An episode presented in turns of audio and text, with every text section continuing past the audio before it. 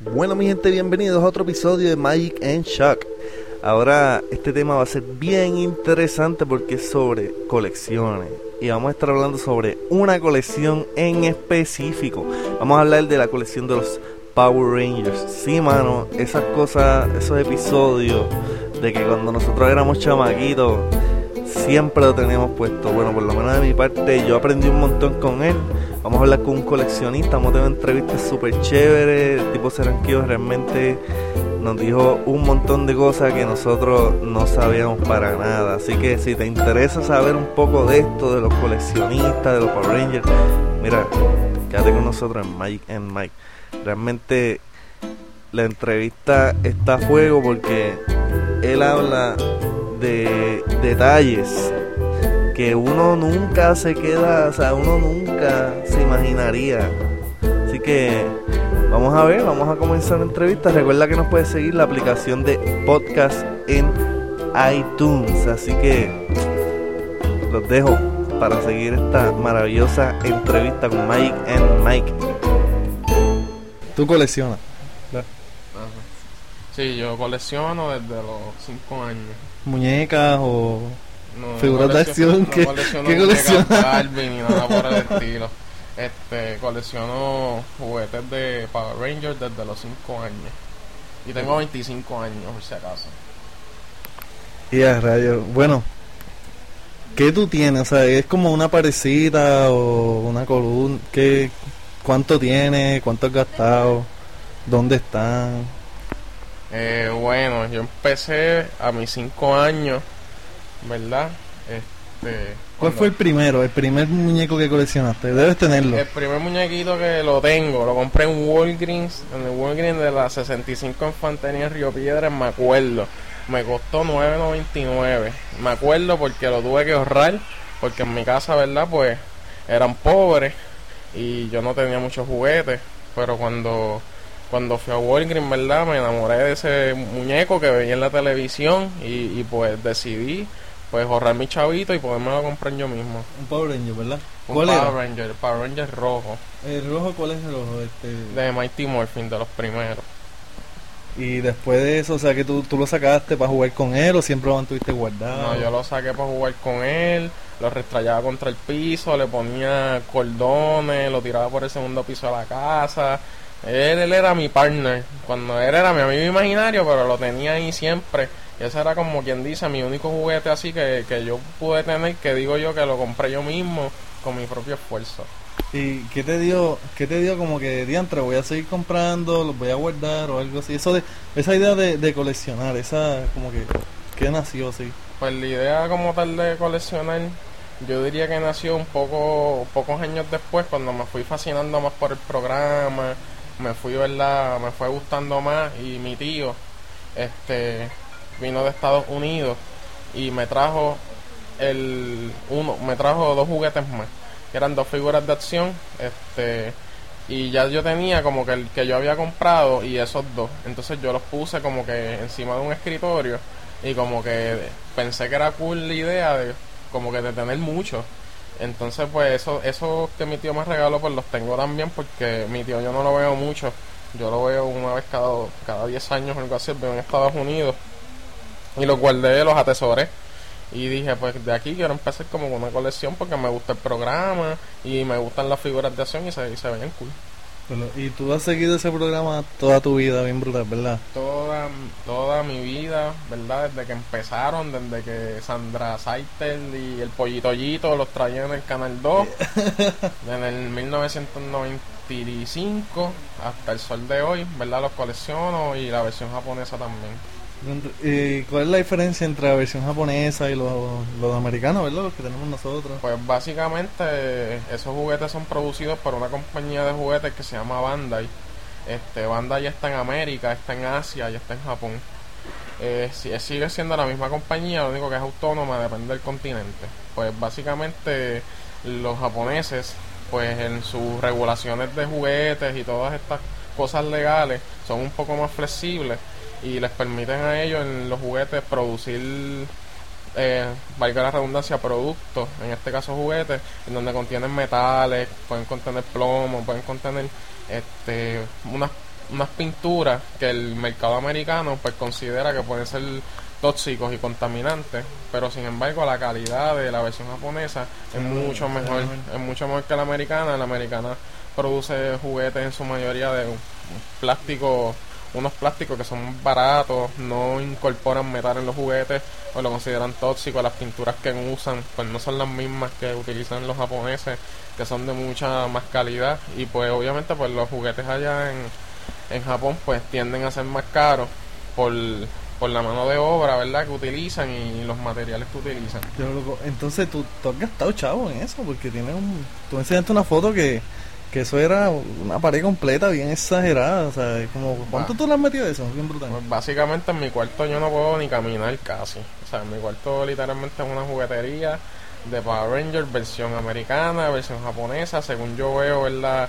cuál es yo escudriño yo veo estos son los mejores estos son los verdad y que tengan valor en el futuro también es bien importante, que no comprar ¿Verdad? Eso, eso crece, eso como que el valor de algunos de ellos. Sí, el valor depende ¿verdad? del juguete, la popularidad del juguete a la hora de que sale, a través de los años, pues va cogiendo eh, valor, ¿verdad? Porque probablemente pues los dejan de producir, la gente no los compra en ese momento y más adelante los quiere y obviamente pues uno como coleccionista pues tiene la oportunidad de de verdad de ponerle un valor a ese juguete por la demanda que tiene después de haber sido descontinuado. ¿Tú te imaginas que tú metas a un primito tuyo para ese cuarto y te haga canto, te haga canto la colección, ¿no? yo le hago canto a él, yo le hago canto a él.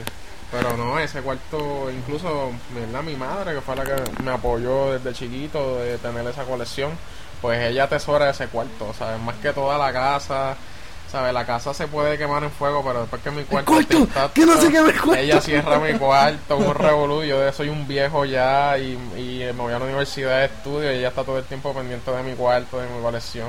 Porque hay mucho dinero, ¿verdad? Invertido desde que yo tengo 5 años, son 20 años básicamente coleccionando y hay más de. Yo podría decir que hay más de 8 mil, 9 mil dólares. Ya, rayo. Oye, y además de juguetes, tú, sabes, además de, la, de las figuras que tienes, ¿no tienes como unas espadas de Power Ranger o algo así, casco pues, grande o algo? algo pues ahora mismo, pues yo eh, colecciono lo que son roleplay, roleplay toys, que básicamente son los los juguetes que aparte de la figura pues son los, las armas, las espadas y todo este revolú que salen en la televisión. Sí, como que los accesorios. Los accesorios que tú pues puedes simular ser un Power Ranger. Obviamente yo estoy yo soy un viejo, yo no me voy a poner a estar jugando con esos juguetes, pero Bandai tira una línea de coleccionistas desde el 2012. Ellos están tirando una línea de coleccionistas en donde esas espadas pues son para coleccionistas, tienen pistolas, tienen los Megazords.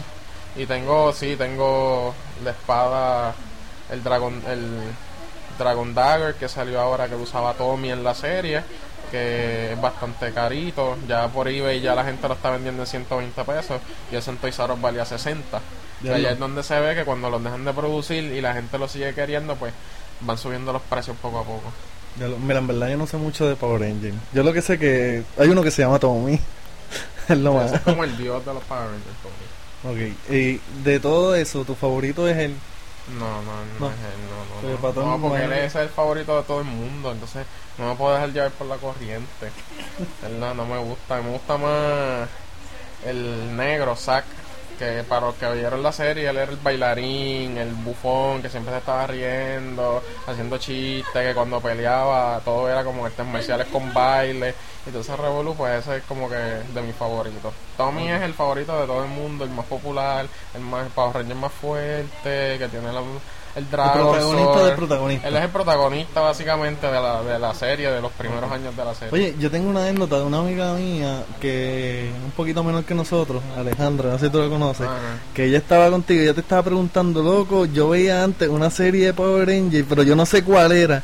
y ah, apenas tú le dijiste, ella te dijo más que una palabra o algo así, ya tú le sacaste que eran los de Turbo o algo así era. Sí, la, la película de Turbo, este Básicamente pues que como, ¿verdad? Uno tiene tanto conocimiento, pues cuando uno le apasiona algo y le gusta, ¿verdad? Pues uno va adquiriendo conocimiento, porque eso es lo que a uno le gusta, ¿verdad? Como a ti te gustan hacer estas cosas, eres DJ, ¿verdad? Y te gusta mantenerte... Sí, uno sabe de par de cosas que uno... Y cuando la gente dice una palabra, ya tú sabes toda la historia de todo, ya tú sabes por dónde esa persona viene a hablarte. Y sí, me estaba hablando de una película que, de por cierto, no fue muy buena esa película, así que no la ven. Este, ahora en el 2017, en enero, va a salir la buena, va a ser por los que hicieron el estudio Lionsgate, que hizo Hunger Games, así que esa sí va a estar muy Oye, y de todas las que hay, de todas las series, qué sé yo, ¿cuál es la favorita tuya? La favorita mía, y la recomiendo, Power Rangers in Space 1998. Ya Soldon ya no es el protagonista, ya no, no es el líder, él está secuestrado y le tocan a los Power Rangers ir al espacio y buscar donde, donde él está secuestrado y se encuentran un montón de aventuras.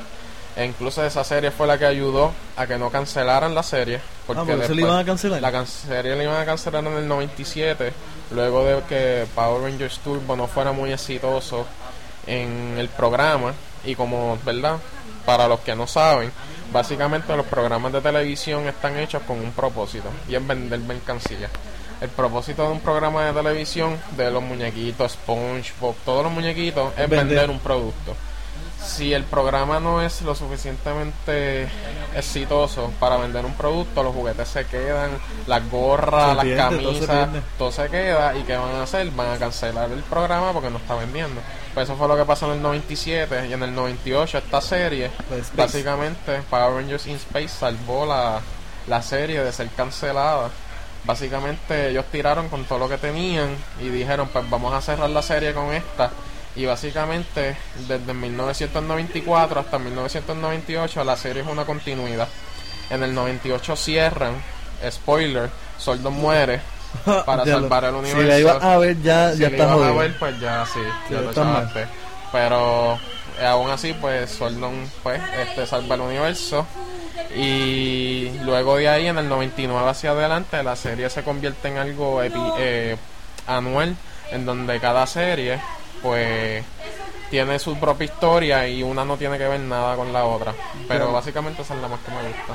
Yo pensaba que era Mighty Morphin o algo así, que esa era como que de las más que yo he escuchado. Yo no sé mucho de esto.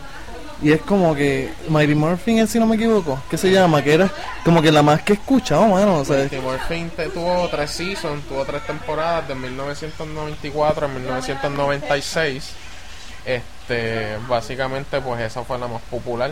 Porque para ese tiempo no había un programa de live action que fuera lo suficientemente llamativo para los niños. La gran mayoría de los programas eran muñequitos o básicamente también eran Full House, este tipo de programas sí, pero un programa de acción para niños no lo había.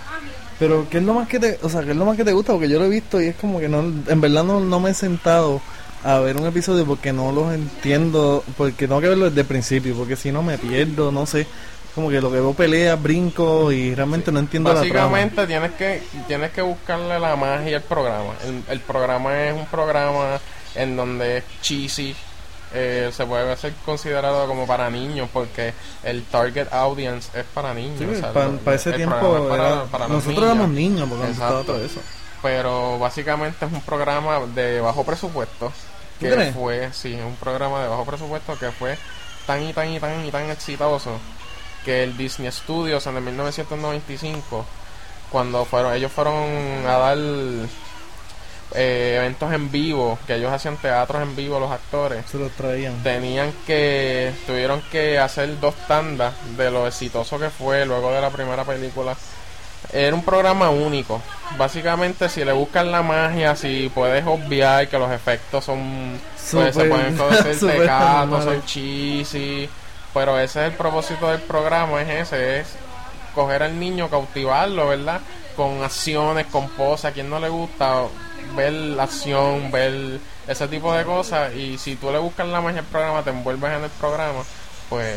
Está curioso porque es como una serie de pelea, pero no hay tanta violencia como en otra serie que tú ves que matan a la gente, la sangre y muchas cosas. Ese es como que diferente. Básicamente son unos tipos de superhéroes lo que, lo que están ayudando es eh, básicamente hubo un problema con eso porque cuando salió la serie eh, la segunda temporada salió el malo que se llamaba Lord Set eh, los primeros episodios él era bien malo ¿sabes? tramaba muchas cosas y qué sé yo y la, los padres verdad hicieron una huelga en contra del programa lo que obligó a que los productores eh, tomaran a los personajes que fueran malos y los hicieran cómicos. ¿En Ahí entonces donde viene este bajón en donde la serie es como que, ay, qué brutal, mira ese malo bien malo. hardcore, algo Hacer- hardcore, como que hardcore, softcore. en, términos de niños, pues como que hardcore, hacerle un poco ridículo en el sentido de que los malos siempre están perdiendo, siempre están haciendo chistes estúpidos y es básicamente por, por esas huelgas que hubieron. Diablo, así que se supone Los que- padres que afectaron fuese- el programa. sí, que fuese un programa un poquito más hardcore, Pues un programa en donde hubiese unas historias más más fuerte. desarrolladas en cuestión más fuerte, en cuestión de, de los malos y que tuvieran unos propósitos más fuertes, como en una película de Hollywood, que el malo no está todo el tiempo haciendo chistes, el malo es malo, El malo es malo, el malo es malo, pero acá pues obviamente para evitar problemas, demandas, cancelación de programas, pues tuvieron que poner el programa mucho más cómico, mucho más más que, que no apelara tanto a la violencia. Básicamente, tú nunca vas a ver una escena en donde un Power Ranger ataca un monstruo en la cara. Eso está prohibido. Sea, son más espadas, los chipotazos, los muchos lasers y muchas cosas así. Y las artes marciales pues se fueron reduciendo un poco a mucho wire fu, lo que se conoce como Wire- wire fu. ¿Qué caramba es eso? O sea, el wire fu viene, es un término ¿verdad? de la calle. Este wire fu es donde Hollywood utiliza todos estos cables y todas estas cosas para hacer escenas que quedan Ah, bien brutales. Ah, que esos de los que están con los cables que brincando de un lado a otro. Exactamente. Que todo el mundo está brincando. Pues básicamente el wire fu es, es eso. Es gente profesional, stunts, que están preparados en eso y pues los cables les ayudan a desarrollar más, peleas más brutales y cosas así que eso lo usa Hollywood a cada rato. Entonces, tú sabes de toda esta historia, qué sé yo. Y te pregunto, ¿tú algún día, tú dejarás de coleccionar o tú piensas coleccionar hasta que te cases, que te... Bueno, eso es un debate que yo he tenido con mi novia. Y ya yo le dije a ella que si yo me casaba con ella, ella se tenía que casar con mi colección. Porque, verdad, mientras yo no compro cualquier cosa que aparezca, yo compro básicamente. tú sabes lo que, yo- tú tienes. Yo sé lo que yo tengo. Y básicamente compro por el valor que tenga para mí y el valor económico que tal quizás pueda tener en un futuro. Y la producción, ¿verdad? Si es de calidad, básicamente mi colección trato de que sean eh, versión japonesa. Porque los Power Rangers, ¿verdad? Salen de una serie japonesa que se llama Más Super original. Sentai desde 1975. Esa serie existe en 1994. Ellos compran el footage, compran todo lo que son escenas y la adaptan al mercado americano con actores americanos y todo es revolú. Por eso es que la serie es- en América es muy low budget, porque ese es el ese es el truco, comprar algo que ya está hecho y adaptarlo acá al mercado americano, menos costo y pueden tener muchas ganancias en juguetes. Pero básicamente los juguetes allá afuera son de mucha mejor calidad por los estándares y regulaciones en producción son diferentes acá.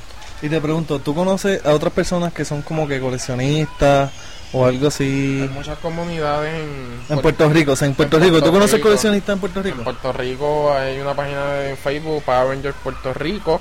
Es una página de Facebook este en donde los coleccionistas pues se reúnen, hablamos de juguetes, hablamos de la serie. ¿Tú, tú has reunido con ellos? Vamos al Comic Con, van a plaza eh, y se reúnen y todo es revolú. Este, intercambiamos trading cards, este, hacemos transacciones de juguetes. Loco, Básicamente o sea, eso la es una comu- comunidad, La, loco. comuni- la comunidad de Power Rangers ha crecido desde el 2008 debido a los Comic Cons, ¿verdad? Han ayudado mucho a que los Comic Con, los managers y productores de estos eventos se interesen en traer estos actores, en traer, ¿verdad? Todas Ellos estas personas. a Tommy, ¿verdad? O algo así, algún él ha un venido año. dos veces al Comic Con en Puerto Rico en el centro de No convenciones. me digas que tú has ido, ¿verdad? Sí, Steve Cardinas, este también estuvo este año, que es el segundo rojo de la serie de Mighty Morphin, el rojo de la película. Y básicamente es una comunidad muy grande y básica y es más de adultos. Básicamente Bandai entendió que desde el Son 2012 entendió que ellos tenían que hacer una línea de juguetes 15 and up, o sea, para coleccionistas de 15 años en adelante, porque se dieron cuenta de que no solamente son los niños los que coleccionan, los que ven. Sí, porque que son los niños que se convirtieron en adultos para ese tiempo. Incluso salió una. El Día de los Padres. Salió una encuesta en Estados Unidos, no me acuerdo ahora mismo el, pro- el, el medio, pero la encuesta decía a los padres qué programa de televisión de los 90 tú le pasarías a tus hijos hoy día. No me Y digas Power, Power y Ranger. Power Ranger fue el número uno, ¿verdad? De, de que la gran mayoría de los que somos adultos ahora, todo el mundo vio Power Rangers. Y aún así, sabiendo que es un programa para niños y todo esto, pues viéndolo. uno sigue con la magia y con todo eso. Y. ¿Verdad? Y, y el fan base de adultos es muy grande. Mucha gente casada, con hijos Verlo. con trabajos profesionales y tú los ves en los Comic Cons vestidos con cascos con, Tú sabes, con todo super con equipado. todo que tú te crees que ese es el Stone Double no es un fanático que invirtió dinero verdad para para vestirse visten Sí. a sus hijos Sí, no, me imagino. Oye, y te pregunto, así como que para ir más o menos cuadrando aquí. Si tú, ¿verdad? Si tú volvieras a esos años que tú estabas escuchando, viendo los Power Rangers, ¿tú volverías a ser coleccionista? Eh, entiendo que sí ¿Sería la misma manera o serías un poco más estratégico? sería muy estratégico Eh, cuando uno es más joven eh, uno a veces no sabe lo que tiene en las manos ¿Has dejado ir dejado- piezas brutales? He dejado ir piezas. eh, cuando era más pequeño, antes de que me decidí, ¿verdad? Ya como a los 12 años, no, fue más adelante, fue como a los 15 que decidí, ok, voy a cuidar mis juguetes. Yo jugaba con ellos, los compraba y jugaba con ellos, porque ¿quién compra un juguete y no juega con él? Pero me di cuenta de que como con muchos de los que tengo y jugué, dañé, guayé, rompí Diablo. y hoy día valen bastante dinero y a mí me costaron, eh, por ejemplo, 30, 40 pesos y hoy día valen 200 pesos. Diablo, o sea, eso es exagerado. Pues realmente tú consideras, ya que tú has ido a la comunidad, ¿verdad? De Power Rangers en sí, ¿tú consideras que tu colección es una chévere, una pues que sobresale sobre muchas o tú crees que te falta mucho camino para lo que hay?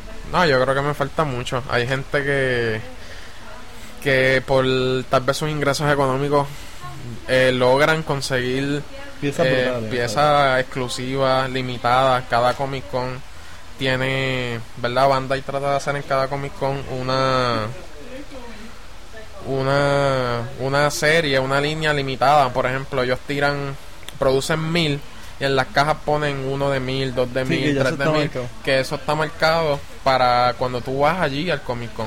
Tú sales con ese producto del Comic Ya Con eso vale una cosa brutal. te cuesta 150 dólares y al otro día lo ves en eBay en 400 y la gente lo compra porque esa gente no pudiera al Comic Con, se están ahorrando la gasolina del Comic Con y vale el viaje todo y dan Dan los chavos.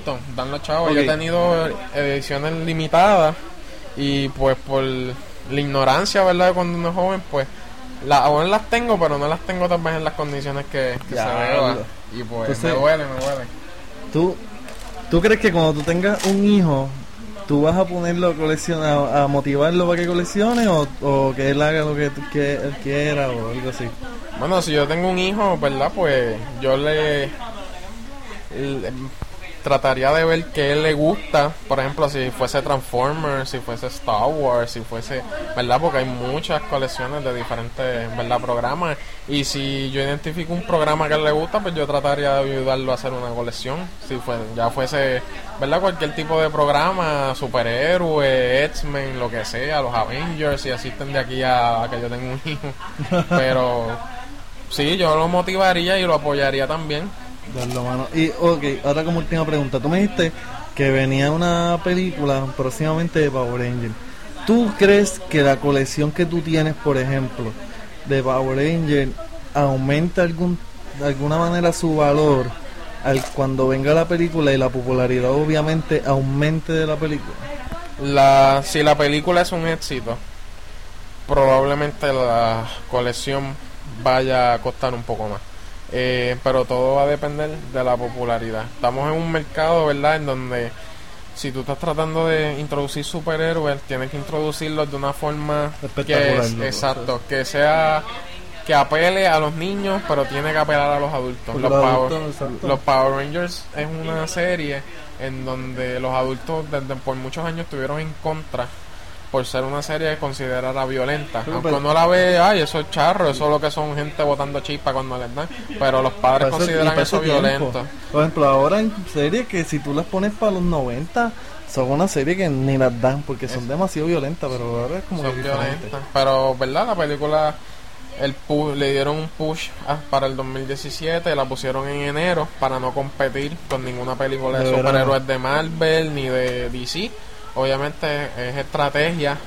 Eh, American Sniper hizo eso. Tiraron su esa película la tiraron en enero, en donde el cine tiene bajo ¿verdad? ¿Cómo se dice? Baja ganancia porque la gente en vera, la gente va al cine más en verano y en invierno, no va tanto a principios de año. Exacto. Y aún así American Sniper fue un éxito total, este que demuestra que no hay fecha para tirar una película. Lo que importa es que la película sea buena, está bajo una buena casa productora que es Lionsgate, creadores de Hunger Games. Yeah. El productor ejecutivo de la serie eh, fue de X-Men eh, Future Past, así que Se todavía que no hay cast, se espera que sea un palo, todavía no hay cast ni nada de eso, pero las personas que están detrás de la película pues son prometedoras. Así que la vas a ver de calle. Obligado, lo voy a ver como cuatro veces. Si vi Avengers tres veces, esta la veo como cinco. Ya lo bueno pues, en verdad, gracias por el jato, demasiado. Yo no sabía que tú sabías tanto de Power Rangers, hermano, de la historia, no solamente de los muñequitos en sí, de la historia atrás de los muñequitos, o O sea, sí, Es como que demente. Hay muchas cosas, ¿verdad? Que tiene esa producción, tiene una historia bien grande porque viene desde Japón. Así que en Facebook, Power Rangers Puerto Rico, ¿verdad? Hay una comunidad bien chévere. Este Toku Nation en Facebook también, esa es más eh, global, ¿verdad? Que también, aparte de Power Rangers, hay otras series que son live action, como Kamen Rider, eh, Ultraman, ¿verdad? Que son series live action para niños, pero este básicamente pues eso es parte verdad de lo que se puede compartir en, en estos momentos y lo último, para el próximo Comic Con, ¿cuál Power Ranger te encantaría que estuviese aquí? Y te firmaría una cajita de esa de, de la live action. este es difícil porque verdad hay muchos pero el cast verdad que está que está ahora de la serie que están dando ahora que es Dino Charge. Este es un cast bien prometedor. Esas, eh, son actores muy buenos muy chéveres. Si tú los buscas en YouTube eh, son unas personas súper simpáticas y son muy buenos actores que esa es la serie que están dando actualmente. Así que ellos si vendrían pues sería chévere tener un autógrafo de ellos Nice, pues nada, mucho gusto, gente. Este, ya saben, demasiado bueno. Así que espero próximamente, ¿verdad? Si tengo alguna preguntita, pues ya sé dónde dirigirme. Así que nos vemos, Carlos. Perfecto. Per- perfecto, perfecto, es lo mismo, más o menos. es lo mismo Sí. básicamente para que no me tripeen No, tranquilo que nadie te va a escuchar. dale pues gracias por la oportunidad Dale, papi. Bueno, Corillo, realmente ya escucharon la entrevista. Espero que les haya gustado. Bueno, una entrevista llena, llena de información. Y mientras estamos despidiendo, sí, eso que estás escuchando es la canción principal de los Power Rangers. La voy a dejar un ratito para que la tengas pegada. Y hasta el próximo podcast, mi gente.